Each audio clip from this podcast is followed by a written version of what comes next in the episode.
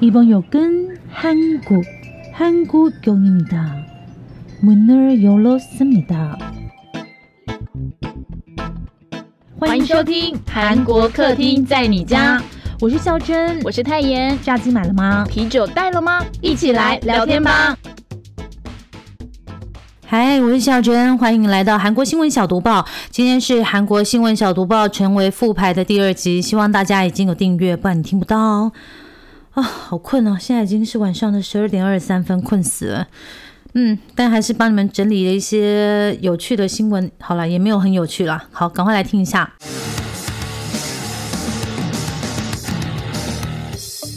新闻小读报，不能错过的韩国大小事。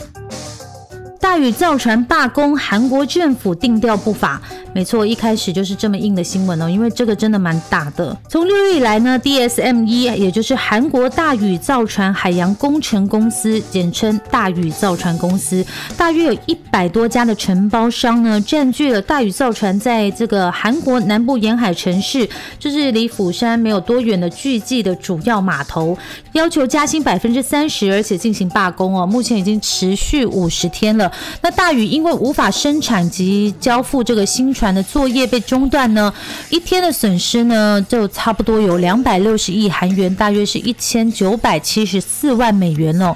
那韩国政府的态度呢是最新的，其实也不是最新啊。前几天韩国的总统尹锡月呢就出来说，这是一桩非法抗议活动。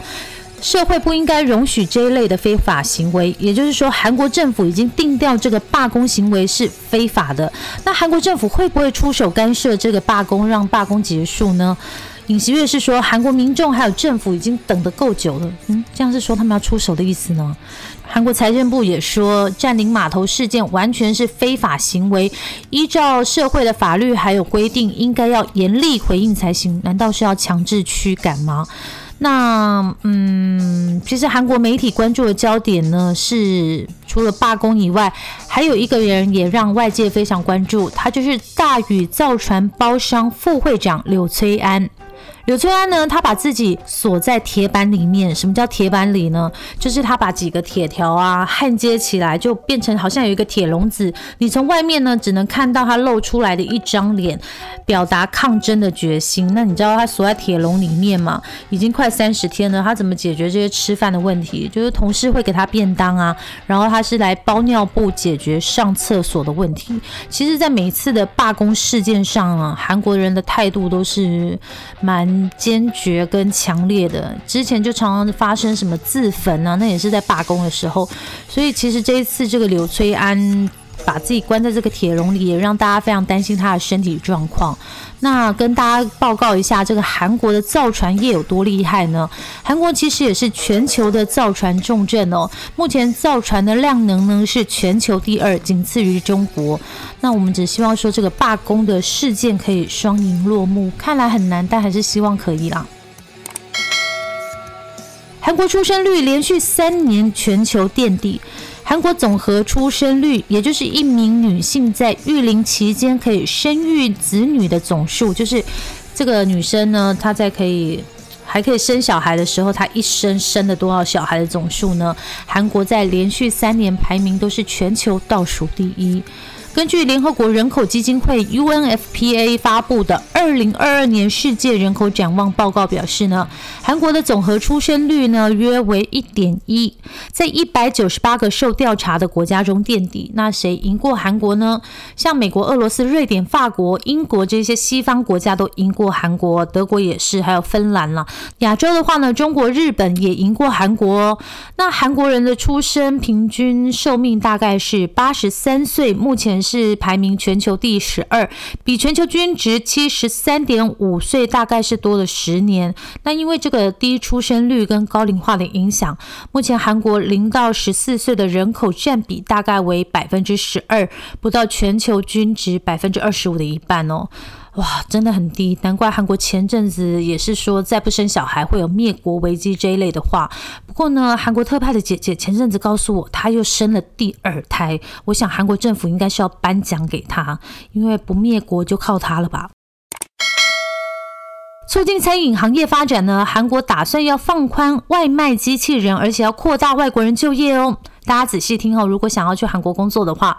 韩国政府呢，计划在今后五年呢，投入大约是九千三百亿韩元，用来推进三大方面。第一方面呢，是十家食品科技独角兽公司，也就是说，企业价值在十亿美元以上的创业公司，要推进这一方面哦，有十家。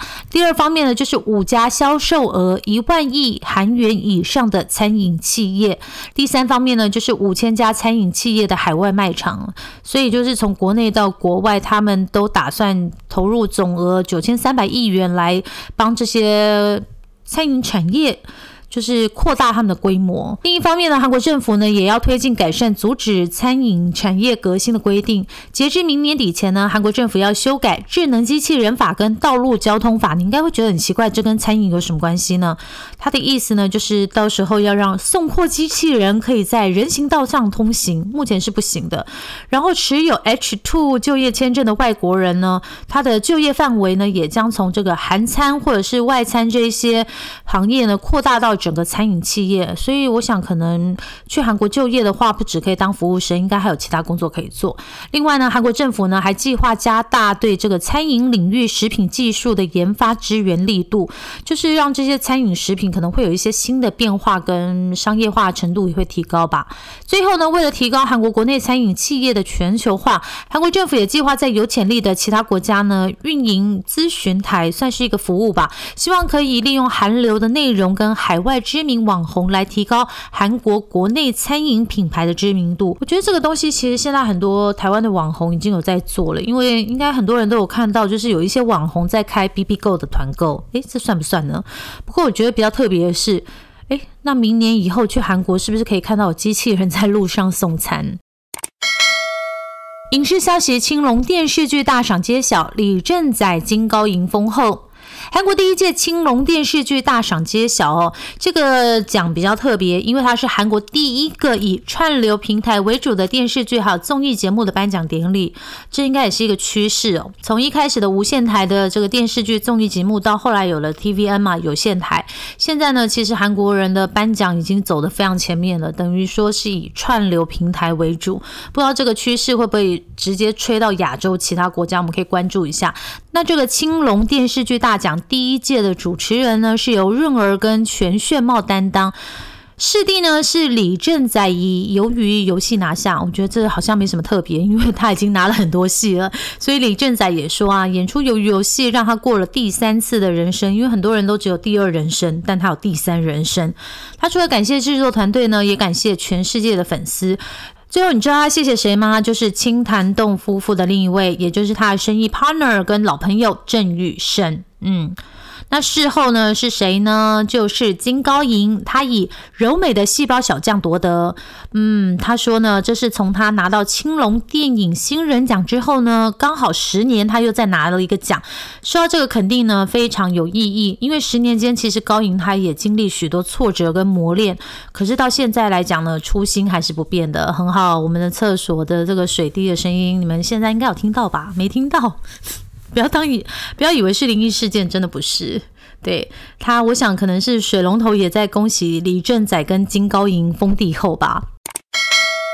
刚刚有说到嘛，这个电视剧 OTT 平台呢，可能是会变成一个趋势，所以这一条新闻呢也是这样应运而来哦。韩国最大的 OTT 平台诞生，TVNG 呢正式吞并 Season，要对抗 Netflix。韩国 CJ 媒体旗下的 TVNG 呢，跟 KT，KT 是一个电信公司的 Season 呢，正式宣布合并。这一起合并案呢，也让韩国国内线上影片服务系统，没错，就是我们常说的 OTT 平台呢。让这个合并案之后呢，它就成为用户最多的平台。大家就认为呢，这是韩国国内的 OTT 平台为了对抗 Netflix 这样的一个国际大公司展开的合纵连横哦。TVNG 在合并 Season 之后呢，将会超越 SK 电讯，还有韩国三大电视台合作建立的平台 Wave，仅次于 Netflix，要居韩国 OTT 平台市场排名第二。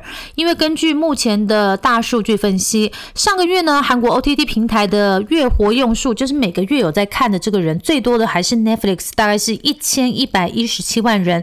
那我们刚刚说的上一个就是前一个最大的平台，韩国国内国产 OTT 平台排名第二。二的是 Wave，它是四百二十三万人。那 TVNG 呢是四百零二万人。所以当这个 TVNG 吸收了这个 Season，就是合并 Season，Season 有一百五十七万嘛，简单推算一算啊，他们的用户数量呢将扩增至五百六十万名。